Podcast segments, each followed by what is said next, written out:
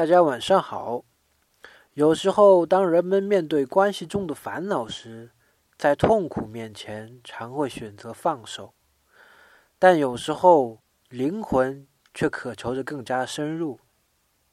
任何关系其实都是一个学习的旅程。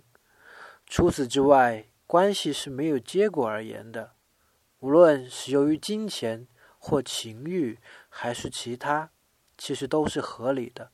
不做评判，所以继续吧。因为摆脱的唯一办法就是深入。